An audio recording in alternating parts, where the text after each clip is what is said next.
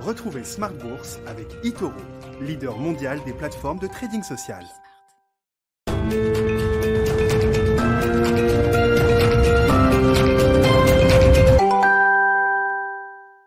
Bienvenue dans Smart Bourse, votre double dose quotidienne de marché en direct sur Bismart, chaque jour à la mi-journée 12h30, 13h et le soir la grande édition, le grand digest de l'information économique, financière et boursière pendant une heure à partir de 18h30.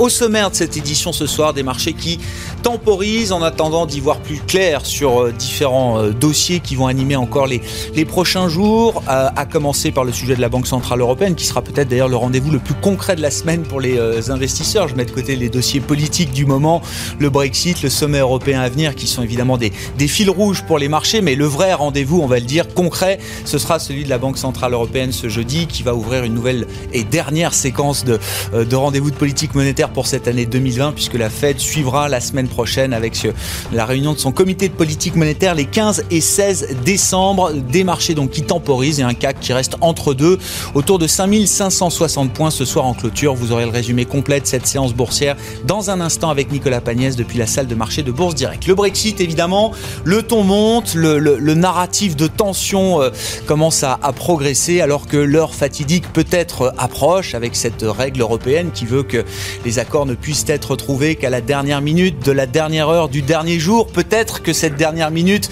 approche, sans doute pas aujourd'hui, peut-être pas demain non plus, mais peut-être ce week-end, la semaine prochaine. On verra comment est-ce que les négociations peuvent évoluer. En tout cas, le sterling évolue au gré des euh, différentes rumeurs et, différentes communications des, euh, des deux parties. Euh, pour l'instant, l'ambiance semble assez médiocre, il faut bien le reconnaître. Encore une fois, entre le Royaume-Uni et l'Union européenne. On parlera de ces sujets et de la bourse en tant que avec nos invités de Planète Marché dans un instant. Et puis le dernier quart d'heure de Smart Bourse consacré chaque soir à un thème. Le thème du soir, ce sera justement la gestion thématique avec le pur player français de la gestion thématique, Thematics Asset Management qui sera avec nous donc à partir de 19h15 en direct.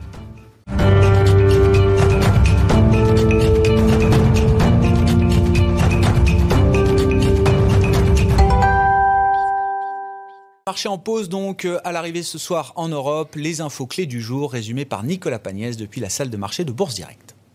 Clôture dans le rouge ce soir pour l'indice parisien. Le CAC 40 perd 0,23% à 5560 points dans un volume d'échange relativement faible d'environ 3 milliards d'euros.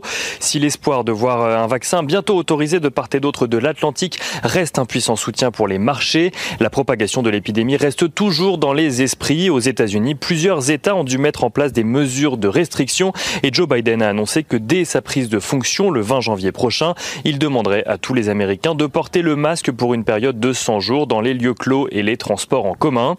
En France, Olivier Véran a annoncé de son côté que le nombre de cas ne descendait pas suffisamment pour atteindre l'objectif des 5000 cas par jour fixé par le gouvernement. Selon le ministère de la Santé, la tendance serait actuellement autour des 10 000 cas par jour, ce qui laisse craindre à plusieurs observateurs un report de la date du déconfinement, alors que le Premier ministre Jean Castex a lui-même déclaré que la décision serait prise en fonction de l'évolution du virus. À noter qu'au Royaume-Uni, la campagne de vaccination a officiellement été lancée euh, ce matin. La première personne à avoir été vaccinée au moyen du vaccin Pfizer était une femme de 90 ans. La FDA euh, doit de son côté rendre son verdict ce jeudi pour une utilisation d'urgence aux États-Unis. Elle a annoncé aujourd'hui que le vaccin de Pfizer présente un profil de sécurité favorable, une annonce qui a d'ailleurs contribué à soutenir l'indice parisien en fin de journée. Sur le plan des négociations en matière de Brexit, à présent, celle-ci semble avancer légèrement légèrement aujourd'hui, du moins sur les engagements pris l'année dernière. En effet, si les sujets d'achoppement des négociations sur l'avenir de la relation entre l'Union européenne et le Royaume-Uni sont toujours d'actualité, le Royaume-Uni a annoncé revenir sur les dispositions controversées de son projet de loi sur le traité de Brexit, notamment en ce qui concerne le protocole sur l'Irlande et l'Irlande du Nord, des dispositions qui portaient essentiellement sur des droits de douane et la fiscalité en Irlande du Nord et qui allaient euh, à l'encontre des engagements pris l'année dernière par Londres. Pour le reste, Ursula von der Leyen et Boris Johnson ont décidé de se reparler aujourd'hui ou demain dans l'espoir de trouver un accord avant le sommet européen ce jeudi. Bruxelles laisse d'ailleurs déjà la porte ouverte à une continuité des négociations après le 31 décembre, date où normalement les négociations s'arrêtent, là où Londres se veut plus catégorique.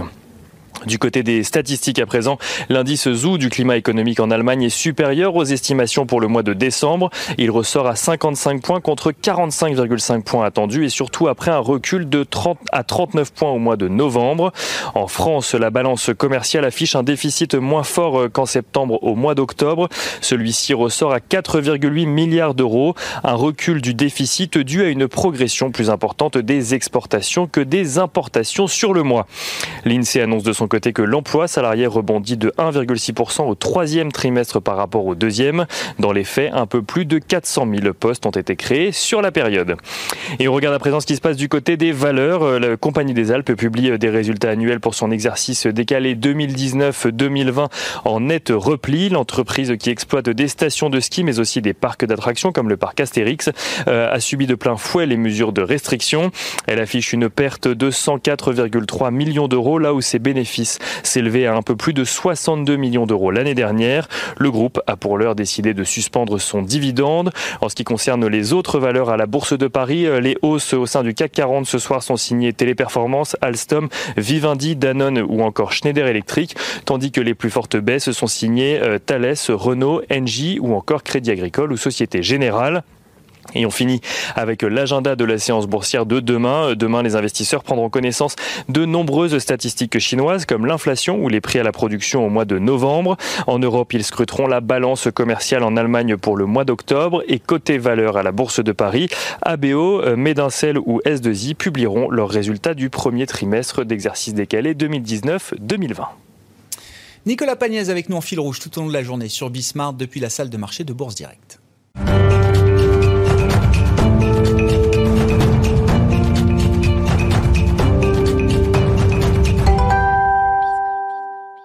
Trois invités avec nous chaque soir pour décrypter les mouvements de la planète marché. Léa Dofas nous accompagne ce soir, que je salue à distance, en visioconférence avec nous, senior économique chez TAC Economics. Bonsoir et bienvenue euh, Léa. Merci beaucoup d'être euh, d'être avec nous derrière votre écran. À mes côtés en plateau, je salue Stéphane Prévost, directeur général de la financière responsable. Bonsoir, Stéphane. Et Frédéric Andrès, économiste et stratégiste au cahier vert de l'économie. Bonsoir Frédéric. On célèbre euh, aujourd'hui les, les, les premiers vaccins injectés, Pfizer BioNTech au Royaume-Uni. C'est le coup d'envoi. D'autres pays vont suivre dans les prochains jours et les prochaines semaines. Mais dans le même temps, on a tous nos trackers Covid sous les yeux et on voit cette intensité pandémique qui ne décélère pas, qui semble être sur un plateau peut-être en Europe aujourd'hui et qui semble se dégrader encore, s'accroître dans d'autres zones. On pense bien sûr aux États-Unis. Alors juste sur le vaccin, euh, juste avant l'émission, la FDA a sorti son analyse sur le vaccin de Pfizer. Alors bon, ça faisait 96 pages, hein, j'ai vu, je l'ai vu à 6 h moins le quart, donc j'ai pas eu le temps de tout lire. Euh, le, résumé avait l'air plutôt encourageant à la fois sur l'efficacité et les effets secondaires. Euh, ce qu'on ne sait pas encore, c'est si vraiment le vaccin va, enfin ce que j'ai pas vu en tout cas en si peu de temps, c'est si le vaccin va combattre la maladie ou l'infection. Qu'idéalement, on voudrait que le vaccin ben, empêche les gens qui sont asymptomatiques, par exemple, enfin qui sont qui ont qui ont le virus sur eux mais qui sont pas malades grâce au vaccin, de le transmettre à d'autres personnes. Et ça, c'est pas vraiment testé dans les phases 3 généralement, on attend plus d'informations, ça on le sait pas. Euh, donc ça, mais en tout cas, les résultats ont l'air assez encourageants. Donc maintenant, on sait que c'est la FDA trouve que c'est une bonne idée d'utiliser euh, le vaccin. Euh, alors maintenant sur la dynamique épidémique, alors évidemment, oui, aux États-Unis, c'est un peu compliqué les épidémies aux États-Unis, parce qu'il y a eu Thanksgiving. Donc on a eu une forte baisse du nombre de, de nouveaux tests pendant Thanksgiving parce que le laboratoire était fermé. Du coup, depuis, on a un rattrapage, donc on a la courbe qui baisse et qui accélère depuis. Et c'est compliqué de savoir si ça a vraiment accéléré, c'est encore un peu tôt, vu qu'on fait des moyennes sur 7 jours. En gros, on saura d'ici la fin de la semaine si vraiment il y a un effet euh, Thanksgiving, parce que dans les médias, en France, on voit toujours euh, partout maintenant ces derniers jours, regardez, ça accélère aux US, c'est ce qui va se passer en France avec l'effet de Noël. C'est possible. Je pense que c'est pas totalement faux, mais pour l'instant c'est un peu tôt pour le dire.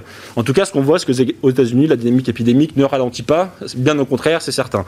En Europe, euh, en ce moment la France particulièrement, ça a beaucoup baissé évidemment. Mais on voit que sur les derniers jours, hein, je crois qu'on est en baisse de 13% sur une semaine en termes de nombre de nouveaux cas lissés sur une semaine. C'est bien, mais on voit que si on poursuit à ce rythme-là sur, euh, bah, sur une semaine, euh, au 15 septembre, on sera en gros autour. 15 décembre Au 15 décembre, pardon. On sera entre 6500 et 7000 cas, donc au-dessus euh, du chiffre de 5000. Par contre, on pourrait être en dessous du, du, nombre de personnes en réanimation. Je crois que c'est 3000 la jauge. On pourrait être en dessous. Mais en tout cas, on sera au-dessus de 5000. Alors la question, est-ce que. Alors pourquoi? Après, bon, bah, il n'y a pas de, enfin, il y a pas de miracle. Hein. Quand on commence à faire un début de déconfinement, en laissant, en ouvrant les commerces, etc. Enfin, on le voit dans la mobilité. Nous, on suit plein d'indicateurs de mobilité. Il y en a un qui est très simple. Vous allez sur TomTom, vous tapez Paris, vous voyez la congestion automobile chaque jour.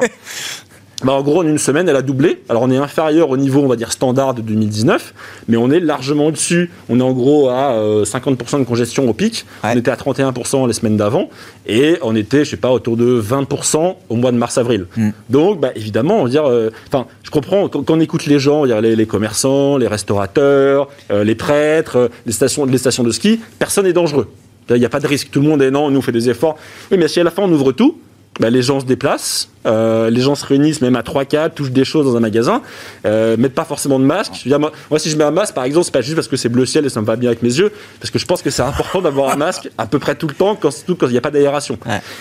Ben voilà, dès qu'on commence à rouvrir un peu, ben qu'est-ce qui se passe? Ben le, La baisse, en fait, ralentit. Quoi. Et, ça veut dire que euh, le, stop and go va continuer jusqu'à ce que la barrière vaccinale soit suffisamment importante dans nos économies euh, développées. Est-ce qu'on a un horizon de temps, justement, on regarde des stratégies vaccins qui sont euh, déployées, détaillées au fur et à mesure Est-ce qu'on peut avoir un calendrier un peu précis de ce point de vue-là?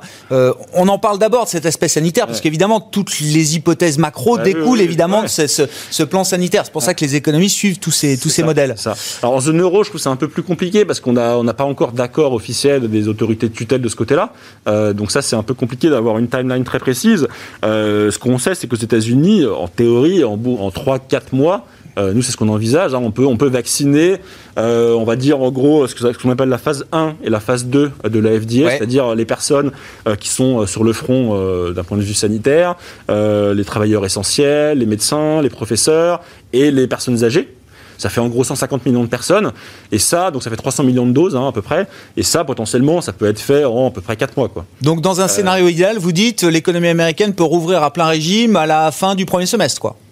Ah, euh, j'espère un peu avant même d'ailleurs. Même un peu avant. Ouais, idéalement, idéalement c'est un peu avant. En Europe, j'avoue que j'ai un peu moins de visibilité euh, à ce sujet-là. Et donc d'ici là, bah oui, évidemment, euh, il y aura encore des politiques de restriction de mouvement. Quoi.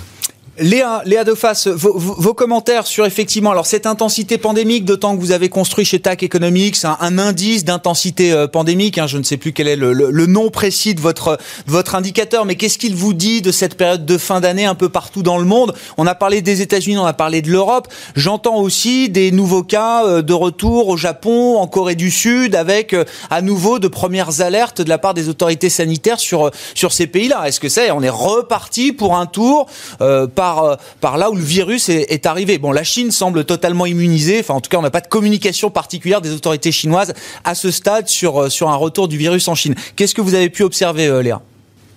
Eh ben, effectivement, en fait, on est sur plusieurs phases. Alors, sur notre indicateur de stress, il est noté de 0 à 100. Pour avoir une vision des choses, on est à 100 aujourd'hui aux États-Unis, donc le niveau maximum atteint.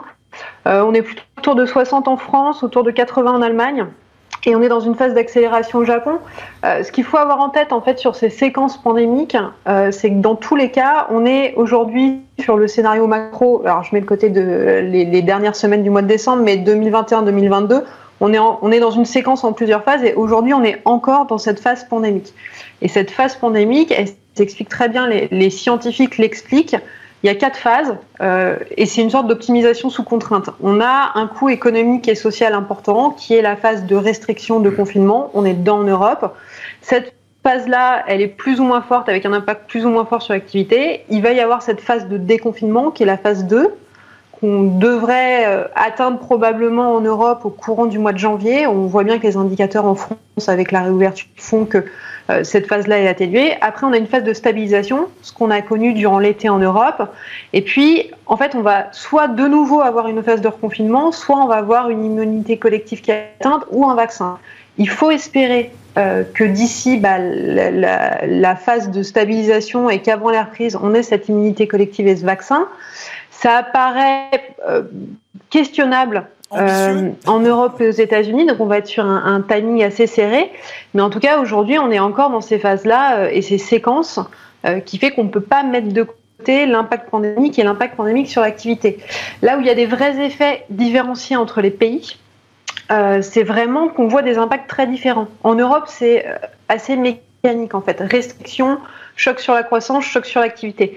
Aux États-Unis, bizarrement, on est en troisième vague on est au plus haut au niveau des cas, au niveau des décès. On est dans une phase qui continue de croître. C'est pour ça que notre indicateur entre 0 et 100 est aujourd'hui à son niveau maximum.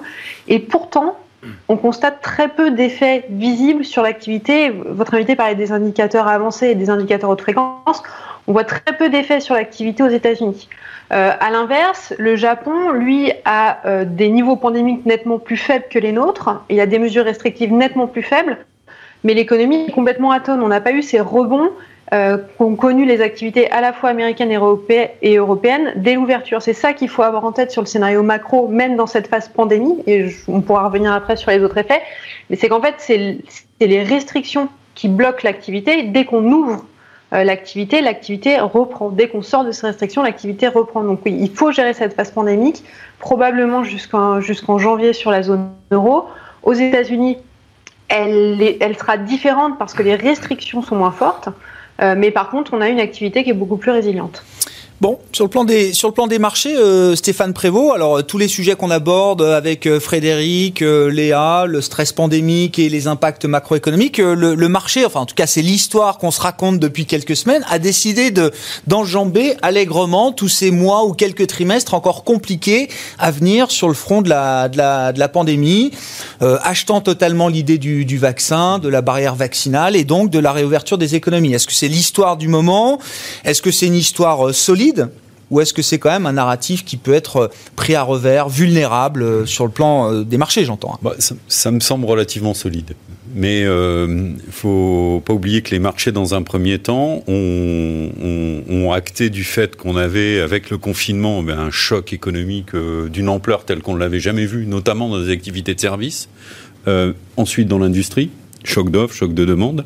Euh, et qu'ensuite, euh, on, le marché a joué assez rapidement une crise très dure, mais à la fois très courte. Mhm. Et qu'ensuite, ben, on est dans un stop and go avec les différentes vagues qui arrivent. Et la flambée des marchés qu'on a eu au mois de, au mois de novembre, euh, liée à l'annonce des vaccins et l'espoir que suscitent ces vaccins avec un certain nombre d'inconnus qui peuvent rester autour de ça, donne une visibilité et, et, on efface peut-être un, un, doute qu'on peut avoir sur un horizon plus court, à deux mois, trois mois. Euh, et, ce, ce doute est peut-être effacé parce que le marché a aussi bien entendu que les banquiers centraux annoncent sortir l'arsenal des mesures. Très bien. C'est le premier filet de sécurité. Euh, c'est massif. Mm. On n'a jamais vu des de façon coordonnée, de façon mondiale, autant d'actions euh, accommodantes des banques centrales, partout dans le monde. Et deuxième point, derrière, c'est la promesse des plans de relance. Pour tous les secteurs qui sont euh, gravement touchés. Euh, et même déjà des plans de soutien, des plans de soutien, euh, et, puis et puis ensuite des, plans, de relance. Une fois que la situation sanitaire sera sous contrôle entre guillemets, ça ne veut pas dire qu'on sera sorti totalement de, des difficultés. on peut très bien, même en France, être en difficulté jusqu'au mois de mars. Hein. Mm. Si on a une recrudescence qui est liée après un déconfinement pour que les gens puissent passer les fêtes de Noël, on ne sait pas tellement ce qui va se passer derrière. Donc il, faut être un petit peu prudent. Mais tant que la ligne rouge et le, fil rouge, euh, c'est qu'on a un vaccin qui va arriver euh, en cours d'année et qu'on va avoir une économie qui n'est plus totalement confinée et qui est certes handicapée, mais vous le soulignez tout à l'heure, la mobilité euh, reprend. bref, ce sont surtout les activités à faible, à forte proximité qui vont être toujours pénalisés, et certains secteurs qui vont continuer d'être en grande difficulté. Le secteur culturel, bien sûr, mais tout ce qui est aéronautique, tout ce qui est tourisme, euh, tout ce qui est hôtellerie, restauration, effectivement, ça risque de rester difficile et ça risque de souffrir en, fonction de l'évolution et des différentes vagues qu'on peut, qu'on peut avoir. Mais globalement, euh, bien sûr, on peut avoir de la volatilité sur les marchés, euh, notamment si euh, les choses sont aiguës aux États-Unis. Imaginons une seconde, vous parliez de la Chine tout à l'heure. En fait, on n'a aucune information sur la Chine. Oui, c'est pas ce qu'il faut penser parce que tout simplement, j'ai l'impression qu'on n'a on pas vraiment d'informations et, et l'information qu'on a, on ne sait pas si elle est véritablement fiable. Euh, mais mettons ça de côté. On peut avoir un peu de volatilité, mais globalement, je pense qu'on a atteint un palier. Le rattrapage est solide. Quand même. Le rattrapage, c'est euh, oui, c'est solide. Me paraît robuste par rapport à tout ce qu'on a devant nous, les actions des banques centrales, les plans des gouvernements. Bon, on va y venir hein, pour avancer un peu sur la séquence banque centrale, effectivement. Euh, Frédéric, un commentaire Juste trois, trois points pour, pour, commenter ce qui vient d'être dit et c'est par rapport à ce que disait Léa.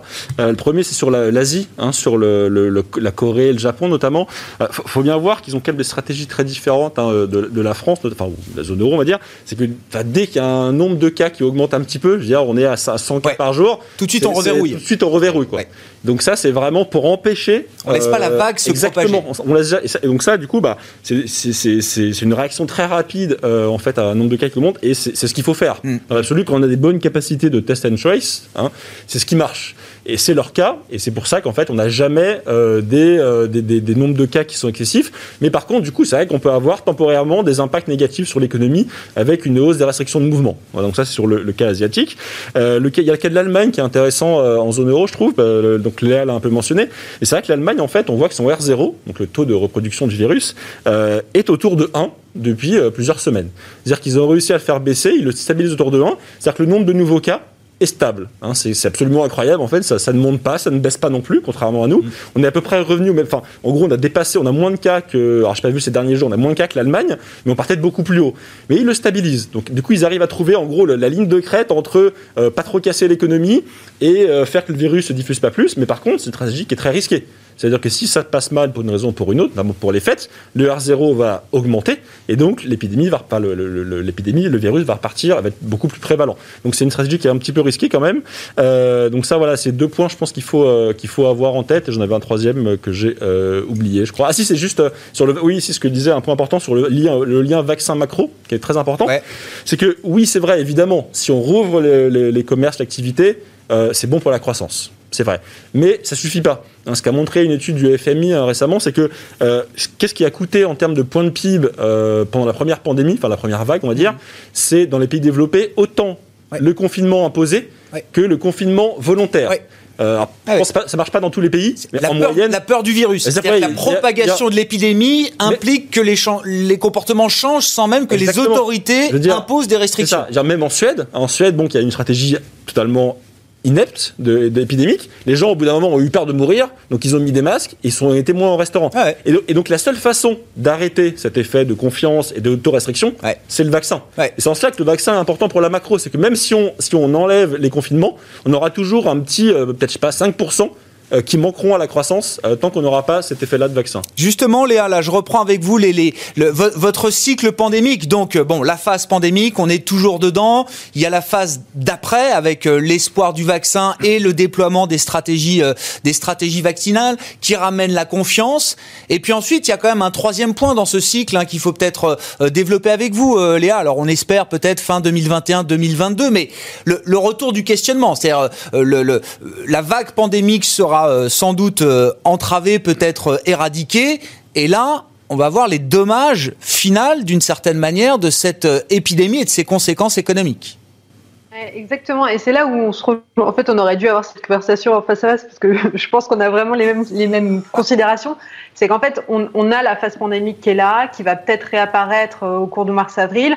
On a une deuxième phase qui est un peu la phase de confiance. Je pense que c'est la confiance qui est vraiment important, où là, on va créer une boucle vaccin ou arrivée de l'immunité, confiance, euh, plan de soutien fiscal dans un contexte monétaire ultra accommodant. Donc on a cette deuxième boucle, a priori cette deuxième euh, phase dans cette séquence qui devrait arriver sur le milieu d'année 2021, à peu près selon les économies.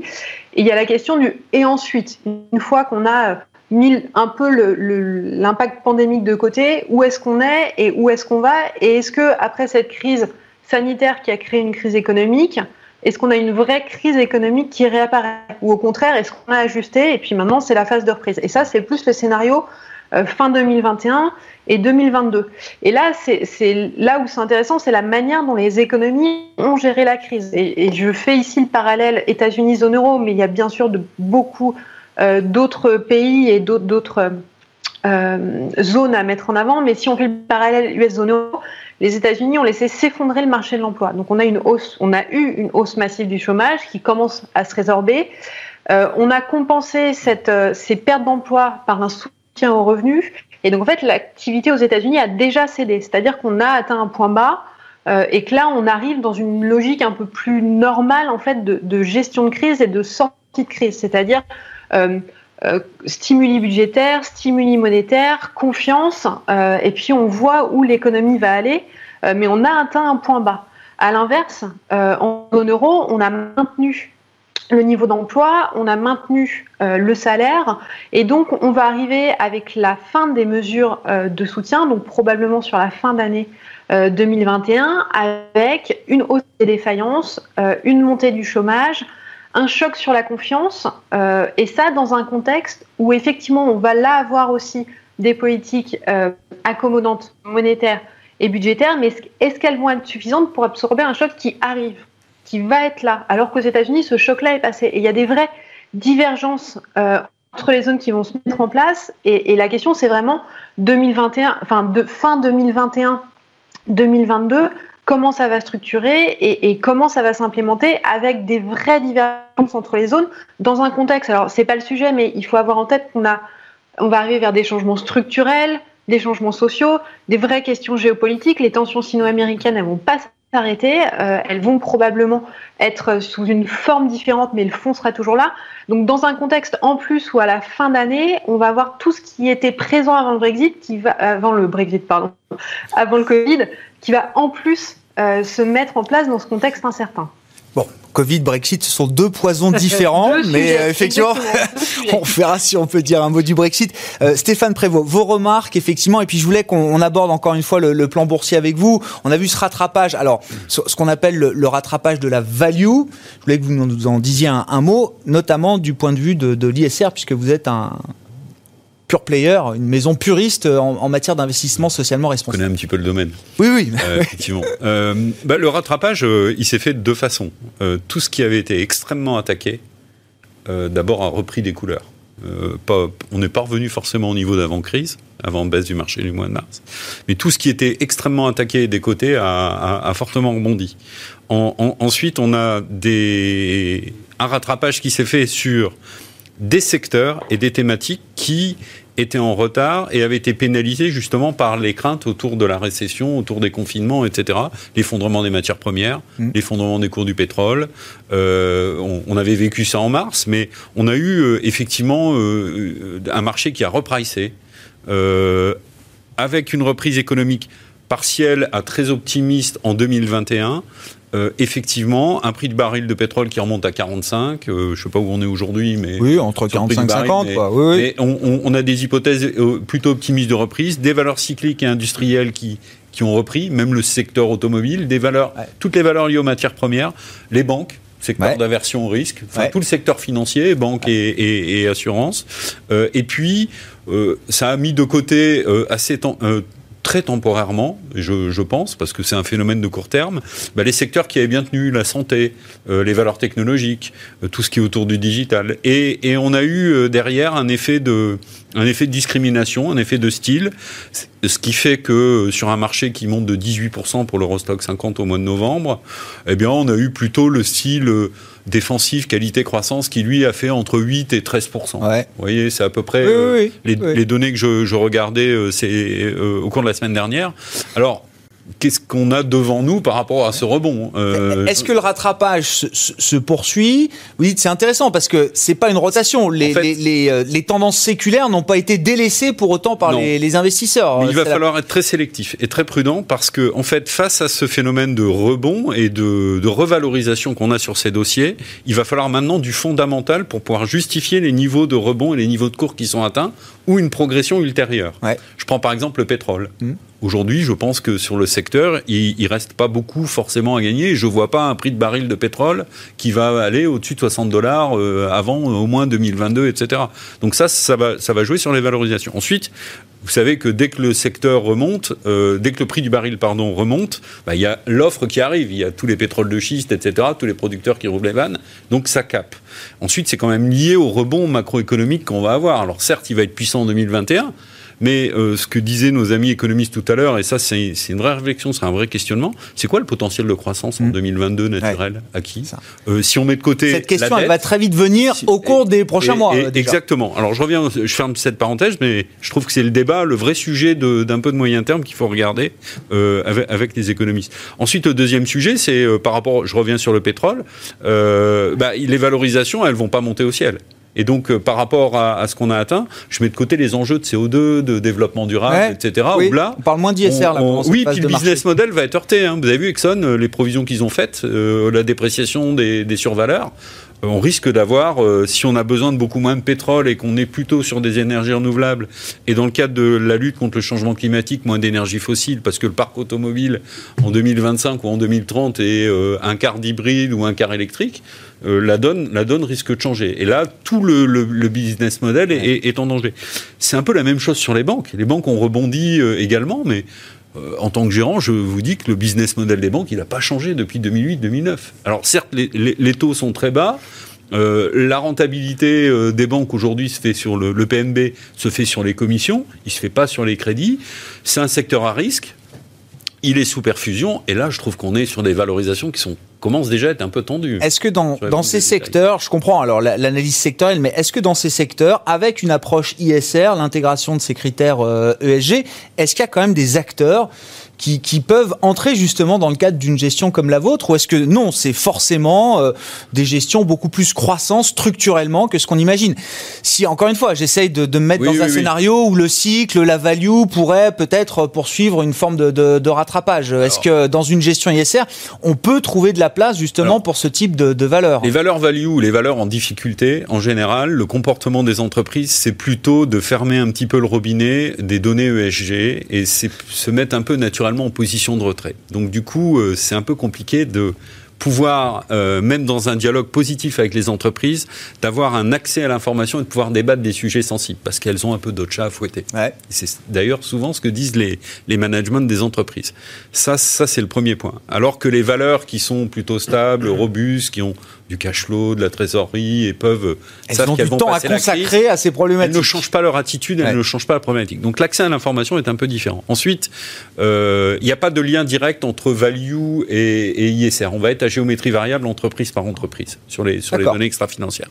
Maintenant, il y a, y, a, y a des thématiques d'investissement qui sont compatibles avec les enjeux de développement durable ou pas. On a parlé du pétrole, des énergies fossiles. Euh, nous, le fonds s'appelle LFR Euro Développement Durable on n'a pas de pétrole et on n'est pas exposé sur le secteur pétrolier parce que euh, les énergies renouvelables dans le mix des majors pétrolières européennes aujourd'hui est vraiment epsilonesque et n'est pas une vraie stratégie complète, entière, suffisante pour justifier. Et pour y voir un potentiel justement d'accroissement de la part du renouvelable dans ces grands groupes pétroliers qui ont quand même bah, des poches profondes. Et qui... Autant jouer les pure players, autant jouer des sociétés comme Iberdrola si vous voulez, ou des Gamesa, euh, Siemens Gamesa sur le secteur, ou même des Falques renouvelables, plutôt que d'aller mettre euh, du, total. Parce en termes de potentiel boursier, c'est encore des valeurs, euh, les pure players, qui, qui présentent un potentiel boursier. Ça restera dans une valorisation relativement limitée pour l'instant au vu d'aujourd'hui. Ça peut évoluer massivement dans les prochaines années. donc ça, ça c'est quelque chose que, qui, qui paraît relativement clair. De la même façon, jouer aujourd'hui des utilities, vous savez, les producteurs d'énergie, hmm. qui sont sur des mix très charbon, très émetteurs de CO2, mais vous disent à 2030-2050, je, je serai neutre carbone et j'ai des investissements massifs. Vous les croyez pas? On achète l'avenir, mais aujourd'hui, l'empreinte carbone du fonds, du coup, elle explose et elle est très élevée. Donc là, il y a un vrai sujet intellectuel et il ne faut pas euh, basculer dans un raccourci intellectuel qui consisterait à effacer cet aspect euh, dans, dans l'impact euh, du, du fonds en matière de, en matière de CO2 notamment. Donc vous voyez, c'est et c'est pas parce que je pense à une société comme Enel par exemple, qui est une très belle société, mais dont le mix aujourd'hui est incompatible avec une logique de développement durable à nos yeux et suivant nos critères tels que nous les avons dans, dans les fonds de la financière responsable. Hmm. Donc c'est un peu trop tôt pour aller sur ces thématiques-là à travers certains acteurs, dès lors que ça n'est pas encore euh, un vrai euh, business model et une vraie, euh, un vrai axe stratégique très fort pour le, pour le management. Et, et conséquent. Il ne s'agit pas juste d'avoir un discours, de mettre 2% du mix euh, sur le sujet, il faut aller beaucoup plus loin. Bon, il faut des preuves. Oui, puis un milliard de capex dans les renouvelables chez Total, oui, c'est vrai que ça paraît beaucoup, mais sur le secteur, c'est chez Total, c'est encore une goutte d'eau. Bon, euh, je reviens avec les économistes. Je ne sais pas si vous avez des commentaires ou des remarques qui euh. sont euh, alors les bienvenus. Frédéric, si vous souhaitez bah dire un mot, et puis je voulais qu'on dise un mot des banques centrales. Ça va être la séquence à venir là. Peut-être sur les sur les sur les actions. nous, on a fait des petits scénarios un peu à long terme. Hein. on regarde l'évolution, bah, la croissance des, dividendes, l'évolution des, PE, donc des price earnings, mm. et du coup, on peut avoir, c'est d'estimer un peu un rendement annualisé futur des actions selon différents scénarios. Et donc, si on revient en fait à un peu une sorte de PE un peu standard moyen euh, de long terme, et eh bien, nous, on aboutit en gros à un rendement nul en fait des actions euh, sur les, euh, je crois que c'est sur une dizaine d'années. Et nous, ce qu'on dit quand même, c'est que bah, ce qui a changé par rapport au, à avant, et même, même même, avant le Covid, c'est que euh, bah, les, taux, les taux sans risque, le taux neutre a nettement baissé. Et du coup, ça, ça a un impact en fait haussier mécanique sur les valorisations. Mmh. Et donc, du coup, on a un autre scénario qui nous paraît un peu plus crédible, où on a une baisse, enfin, donc des valeurs, on doit avoir une baisse des valorisations parce que la plupart des, soit en Europe et encore plus aux États-Unis, les valorisations, enfin les marchés actions sont un peu chers. Donc on imagine une baisse un peu tendancielle euh, des valorisations, euh, mais compensée donc par une croissance des dividendes, etc. Euh, et donc on a on aboutit à une croissance, enfin un rendement annualisé en réel de 2% par an pour les actions. En réel, hein, quand même. Donc c'est, oui, hors inflation. ça donne l'idée de l'espérance de rendement qu'on peut avoir sur la classe action à 7, 8, 9, 10 ans, sur un horizon d'investissement qui est compatible avec la prise de risque action. Et donc, euh, nous, ce qu'on dit, c'est que, bon, ah oui, c'est sûrement mieux que des obligues, euh, mais il faut pas s'attendre à une perspective de rendement euh, excessivement ça, élevée très global. On peut imaginer voilà. que marche thème par thème, secteur par secteur, on peut avoir des. J'entends bien. Non, mais ça donne la, big picture. On a un scénario encore un peu plus optimiste où les PE baissent encore un peu moins, où l'idée vraiment c'est que les taux neutres vont rester bas pendant très longtemps. Euh, et dans ce cas-là, on est à peu près à 3,5-4% par an euh, réel. Voilà. Mais ça, c'est le plus optimiste, on va dire, des scénarios. Peut-être un peu trop optimiste, mais disons qu'entre 2 et 3, ce qui est pas mal, mais pas non plus. C'est euh, raisonnable. Bon, ça, ça coïncide avec une vision, la vision d'un gérant plus optimiste. Euh, évidemment, euh, évidemment, mais, mais pas par pas par défaut, parce que vous l'avez dit, il y a les taux. Alors moi, moi, je fais partie des gens qui considèrent que les valorisations aujourd'hui valent rien dire, parce que le marché action, prenez tous les instruments de valorisation que vous voulez, il est cher. Donc, euh, vu ce qu'on a mis dedans. Ah, visiblement, en euh, novembre, on a trouvé que les banques, c'était pas cher. On a trouvé que le pétrole, c'était pas cher. On a quand même reconnu une forme de valeur dans ces secteurs-là. Là, vous parlez des secteurs qui oui. attaqué du rebond, mais aujourd'hui, si je prends même les multiples aujourd'hui, il est, il est pas si cher. Ensuite, euh, on, euh, je, je, pense que ce qui va être très intéressant, ce qui est les mois qui sont devant nous sont assez propices au stock picking et sont un ah environnement très favorable pour les gens comme nous, parce que ce qui va compter, c'est pas la big picture qui compte, c'est plus le stock picking. C'est le stock picking parce que dans le détail. Euh, notamment sur les l'ESG, va nous permettre de d'identifier mieux les valeurs de qualité, mais qui ont aussi cette particularité d'avoir une agilité à aller capter la croissance la croissance euh, organique, mais la croissance des bénéfices partout où elles opèrent. C'est encore plus vrai aujourd'hui que les années précédentes parce que ça fait des années qu'on entend l'histoire de la gestion active et ça fait quand même des années que c'est la gestion passive qui bat euh, la gestion active. Pas chez nous. Alors, d'accord. Bon. Mais euh, je veux dire d'exception, mais non, dans l'industrie, c'est quand même tout le monde n'est pas bon, c'est tout. Hein, voilà. Non, non, mais il faut, il faut faire du, la sélection de, de, de gérants aussi, euh, d'une certaine manière. Non, mais le style fonctionne. Alors après, il y a des moments. Non, mais vous voyez ce que je veux dire. Bien sûr, mais sur courte période, le value peut fonctionner beaucoup mieux, euh, très fortement sur un délai très court. Mais en même temps, vous savez que ces périodes-là, il y a des retournements. Je, vois Léa qui sourit en, en, nous écoutant, mais je vous propose de vous exprimer sur les marchés aussi, euh, Léa. Forcément, tous les économistes ont une vue sur, sur les marchés. oui, non, mais sérieusement, comment vous comment vous regardez le rattrapage des actifs risqués en général, des marchés actions qui semblent avoir complètement euh, effacé la crise et toutes les étapes de crise pandémique qui sont encore devant nous que vous décriviez tout à l'heure? Est-ce que c'est un mouvement sain pour la suite? Est-ce que c'est solide? Est-ce que c'est très vulnérable? Euh, bah je pense qu'il y a de, plusieurs choses, comme déjà été dit, du côté euh, point de vue stratégie, économie, gérant. Je rajoute nos outils d'intelligence artificielle parce que c'est là-dessus qu'on fonde nous nos analyses et nos théories. Euh, sur les outils d'IA qui sont sortis début décembre, euh, sur des horizons 3 mois, donc des horizons assez courts sur les gros marchés, on est toujours aussi action, sur un horizon 3 mois. Euh, maintenant, si on reprend le côté macroéconomiste, effectivement, on retourne dans, les questions qu'on avait, mais qui étaient déjà les questions qu'on avait avant le Covid, en fait. Ça n'a fait qu'amplifier le mouvement, mais c'est comment, dans un contexte de taux bas, durablement bas, et qui vont le rester, les classes d'actifs obligataires sont attractif par rapport au marché action sur lequel, même si c'est cher, et encore une fois, je vous rejoins totalement sur le fait que euh, l'utilisation d'indicateurs de, valeur ont, peu de sens aujourd'hui. mais en tout cas, on est toujours dans cette stratégie. Tant que les taux resteront durablement bas, on a du potentiel sur les actifs risqués, que ce soit actions, que ce soit sur le, sur le crédit sur la ligne, que ce soit sur les émergents. Dans tous les cas, tant qu'on ne sort pas de ces stratégies et quels que soient les niveaux de valorisation, il y a toujours du potentiel. Ça me permet de rebondir sur cette question euh, politique monétaire, banque centrale et taux que vous mentionniez mmh. avant. Euh, il y, y, a deux facteurs importants, je, je pense, à, à, pour que les, les, gens aient en avant. Le premier, c'est que c'est le seul point d'ancrage qu'on a sur nos scénarios 2021 et 2022. C'est que les politiques monétaires ne bougeront pas. Et j'irai même plus loin, c'est que si elles doivent s'ajuster, elles le feront. la BCE a déjà préannoncé ses décisions de décembre, ce qu'elle ne fait pas habituellement. On sait que la BCE va agir. On sait que s'il y a des ajustements, les autres banques centrales agiront. Et c'est vraiment le, point d'ancrage qui est important. Euh, donc c'est le première chose sur le scénario 2021 et sur le scénario fin 2021, fin 2022. Je rejoins ce que disaient vos invités tout à l'heure. Ça va être la vraie question de la dette. Euh, et donc là, c'est comment les banques centrales euh, peuvent agir. le fait que les banques centrales aient des taux zéro et aient la volonté de garder et, et l'affirment euh, garder les taux zéro, c'est ce qui va permettre que la politique euh, budgétaire va pouvoir prendre le relais et va pouvoir ajouter un multiplicateur.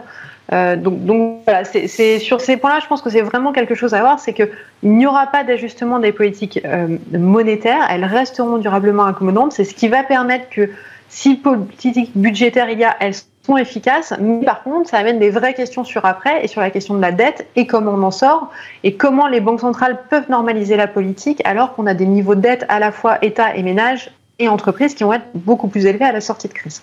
Il nous reste 5 minutes, hein. je fais un peu le décompte parce que je veux qu'on s'arrête à l'heure, évidemment, pour parler des banques centrales avec vous, euh, Frédéric. Non mais dans, dans, le couple, le, le policy mix qui semble être un peu la nouveauté quand même dans le traitement de cette crise, euh, voilà, on a tous constaté effectivement une réaction aussi très forte des autorités euh, budgétaires en parallèle des autorités monétaires. Qu'est-ce qui vous paraît le plus certain encore pour la suite là sur le, le, le scénario 2021 C'est la capacité des banques centrales à, à, être là au bon moment, dans le temps présent et sur, la, la sur, sur les bonnes stratégies? Est-ce qu'il y a plus de faiblesse désormais dans le consensus autour des, plans de relance budgétaires. On voit qu'aux États-Unis, en Europe, ça délivre pas peut-être au moment où on l'attendait.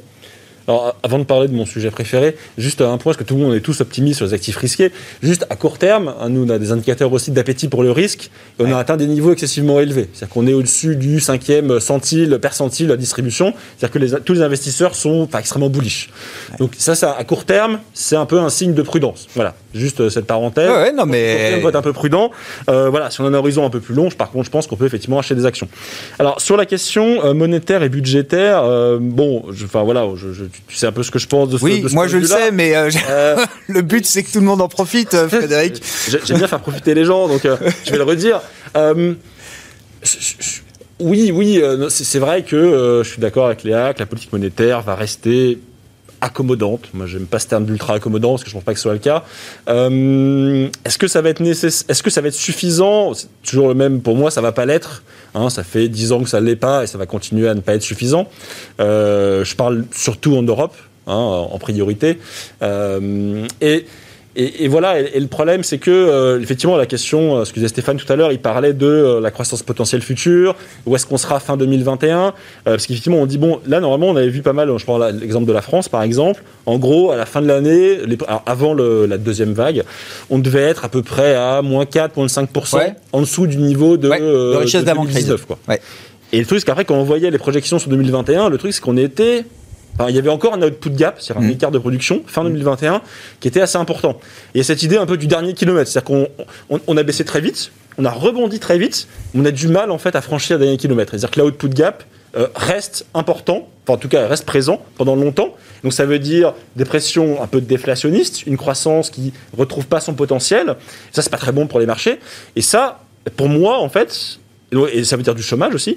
Euh, et ça, pour moi, c'est pas inéluctable. C'est-à-dire que la politique monétaire, principalement, mais budgétaire aussi, ont un rôle à jouer et pourraient faire plus pour faire qu'on aille plus vite et qu'on retrouve plus vite les niveaux d'avant-crise. Quoi. Compris le point, euh, Frédéric, il reste trois minutes. Est-ce que la politique budgétaire attendue en Europe, Ouais. euh, aux États-Unis, peut venir compenser ta déception euh, séculaire sur sur l'action des, des, des Bah, banques centrales on voit Est-ce que c'est le sujet là? On voit qu'aux États-Unis, vu qu'on n'a pas de blue sweep, on est un petit peu à la bourre en termes de, de plan de relance. On parle de 900 milliards. Est-ce que voilà. déjà ce montant-là, ce Ah non. serait suffisant pour Bah, non, pas du tout. Enfin, non, il- pas du voilà, tout. On attendait plutôt, il fallait au moins 2,5 trillions, on en est loin. En zone euro, le plan de relance. Non mais on peut empiler les trillions, mais l'important c'est de, Non, de mais- quoi on a besoin euh, pour 2021 et pour après. Euh, Quand, quand Léa comparait tout à l'heure les États-Unis et la zone euro, il faut voir qu'effectivement, aux États-Unis, ils ont laissé les gens au chômage, mais ils leur donnaient pas mal d'argent.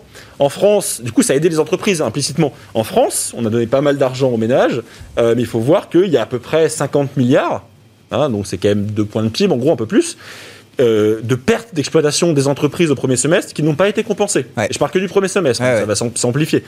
Et donc ça, bah pourquoi? Parce qu'effectivement, les, les, entreprises ont dû garder les employés, alors ils ont été payés en partie en chômage, chômage etc., mais ça n'a pas compensé toute la perte d'exploitation.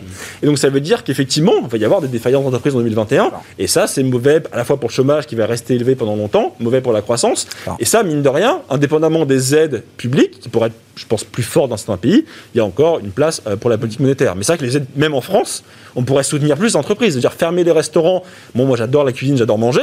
Mais fermer les restaurants, je trouve que c'est important d'un point de vue épidémique. Mais par contre, derrière, il faut leur donner de l'argent. Enfin, je veux dire, c'est absolument essentiel. Et c'est pas fait suffisamment, quoi. On s'arrêtera là pour ce soir. Merci à vous trois. Merci d'avoir participé à, la discussion de marché du soir dans euh, Smart Bourse. Léa Dofas qui nous accompagne à distance. Merci à vous, économiste senior chez TAC Economics. Stéphane Prévost, directeur général de la financière responsable en plateau. Et Frédéric Andrès, économiste et stratégiste au cahier vert de l'économie.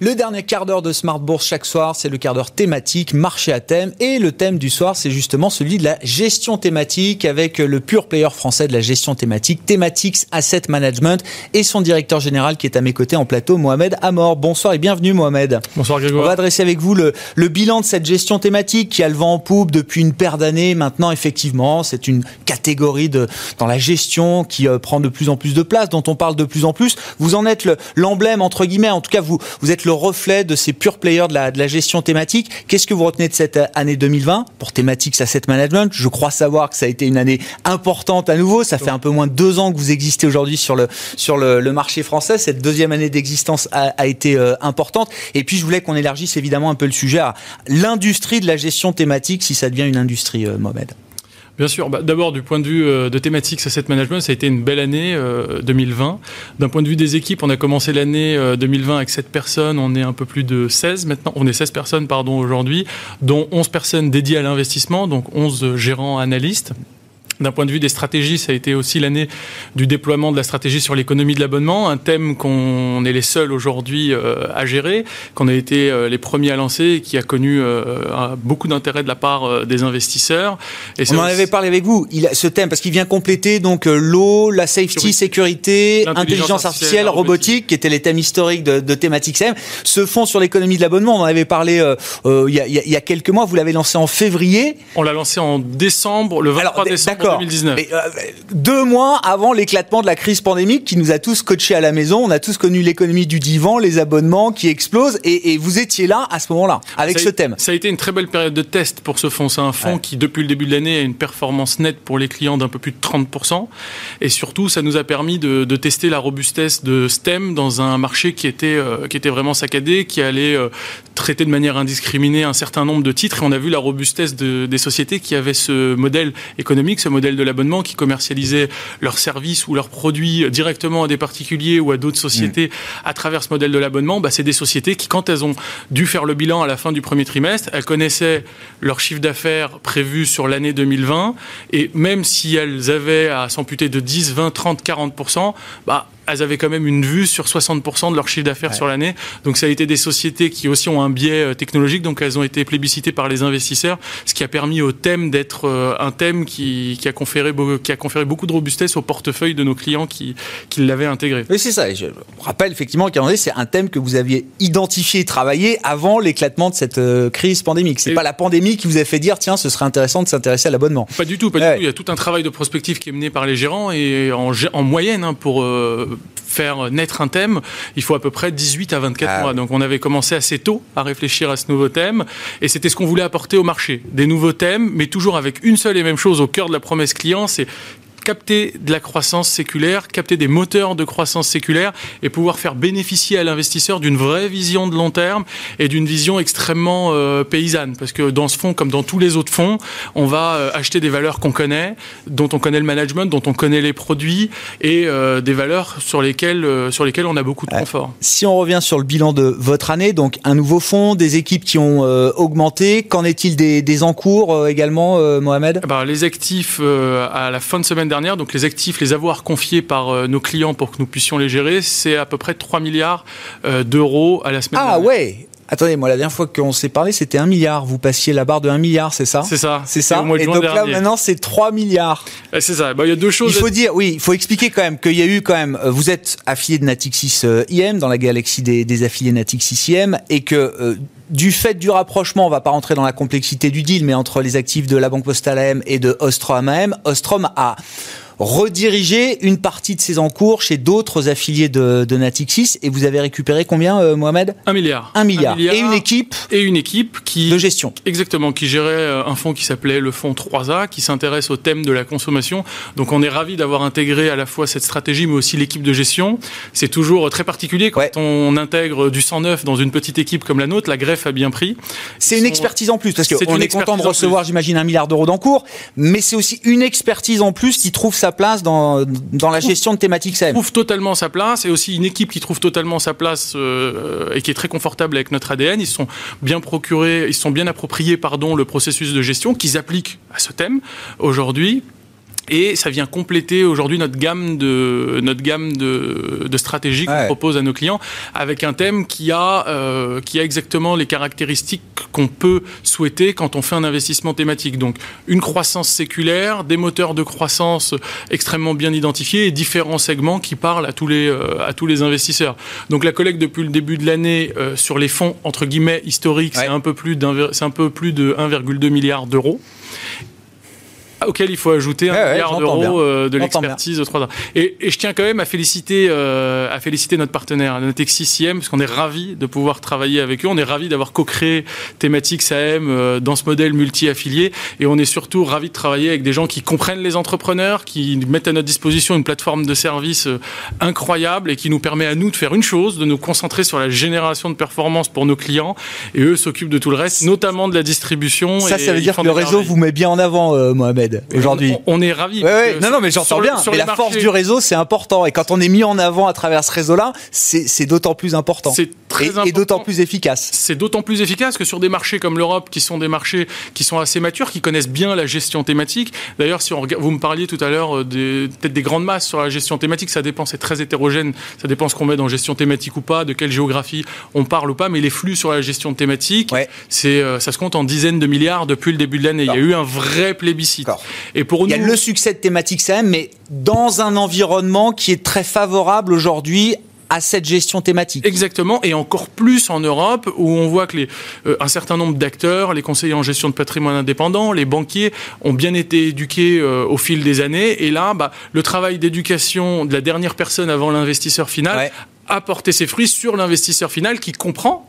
Et si on prend par exemple la particularité du marché français où on a une érosion euh, des rendements sur le fonds euro, avec des investisseurs qui depuis 5-10 ans veulent comprendre les supports dans lesquels ils investissent, mais surtout donner du sens à leur investissement, naturellement quand il y a une période de secousse comme depuis le début de l'année, ils vont chercher à avoir des repères et la clarté de la gestion thématique telle qu'on la pratique aujourd'hui. J'entends bien. à travers des thèmes clairs, bien identifiés, séculaires, euh, euh, larges et, et, globaux. Pour, pour le CGP, c'est quoi l'intérêt de proposer cette gestion thématique thématique à, à son client. Euh, concrètement, quelle place est-ce que euh, euh, quelle place vous est réservée aujourd'hui dans l'allocation d'un d'un client euh, épargnant final bah Là encore, je vais remercier euh, une catégorie de nos clients qui sont les conseillers en gestion de patrimoine indépendant. C'est un peu plus de 300 millions d'euros euh, qui nous ont confiés depuis le début de l'année sur nos différentes stratégies. Donc on, on, les en remercie. Et c'est encore plus important pour nous qu'en général les conseillers en gestion de patrimoine ou les banquiers privés ont une vraie relation intuitive personnelle avec leurs clients. Donc ce qu'ils essaient de mettre à disposition de leurs clients, c'est aussi des stratégies qu'ils auraient mis dans leur propre portefeuille. Et aujourd'hui, on se retrouve avec une place de la gestion thématique, donc des fonds, ça reste des fonds actions, des fonds actions globaux, qui ont une part de plus en plus grande dans le portefeuille du client. Quand le client veut prendre du risque, quand le client veut aller vers les actions, il va y aller avec les actions euh, thématiques de plus en plus. Et on se retrouve avec euh, un positionnement de la gestion thématique qui était très satellite. Il y a quelques années, c'était de la diversification. C'est de moins en moins de la diversification, vous dites. On la retrouve de plus en plus en cœur de portefeuille, ah, même sur des investisseurs européens. Nous, c'est un peu le marché qu'on a commencé à développer le plus rapidement. 40% euh, de nos actifs sont en France, 60% sont dans le reste des pays européens l'Italie, la Hollande, euh, l'Espagne, le Luxembourg, etc. Et on voit que l'investisseur européen, l'épargnant, de plus en plus euh, va mettre ah des actions internationales. C'est une manière de s'exposer globalement au marché Exactement. action. Exactement. Et avec un autre biais qui est le biais de la captation de la croissance séculaire plutôt que de se dire je vais regarder les choses par géographie, par secteur, par, euh, par capitalisation boursière. Là, on va venir transcender tout ça et mettre au cœur du, du modèle un thème et une croissance séculaire, une croissance structurelle de, de, long terme liée à ce thème que le client veut mettre en portefeuille. À propos de la croissance séculaire, alors c'est un, petit moment de marché qu'on vit depuis euh, quelques semaines, mais c'est toujours un, euh, un, stress test intéressant, j'imagine, pour ces stratégies. C'est un moment value.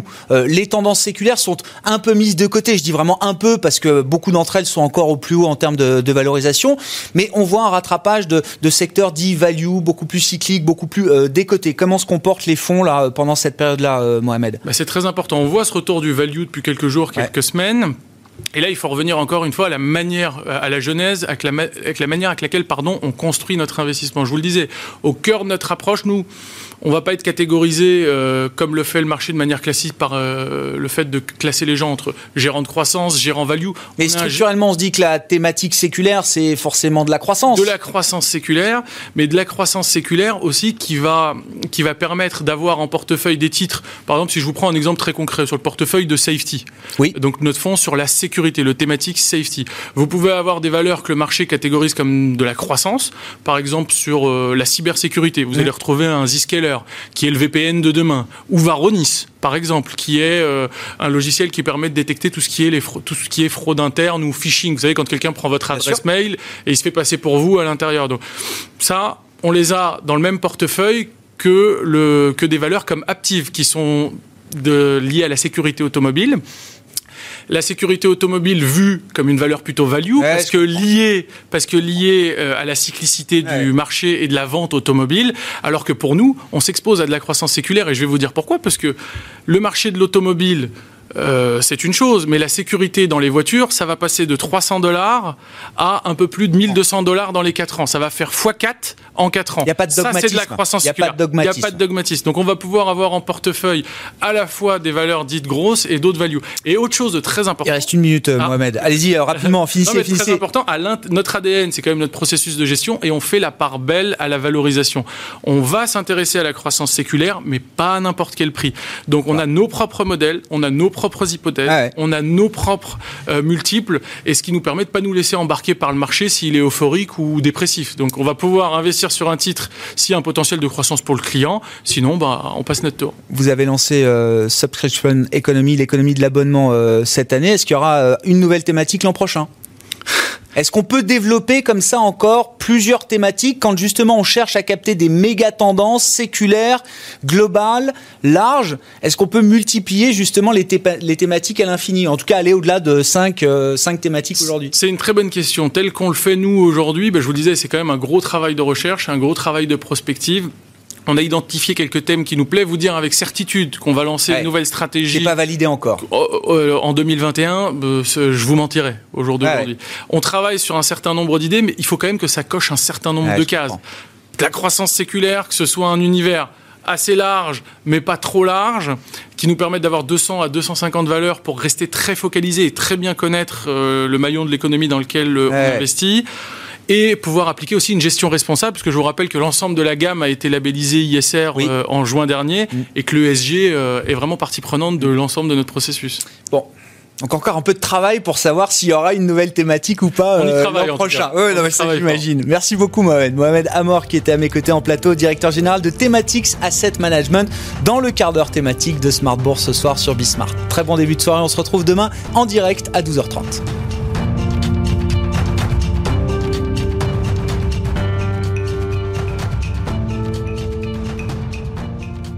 C'était Smart Bourse avec Itoro, leader mondial des plateformes de trading social.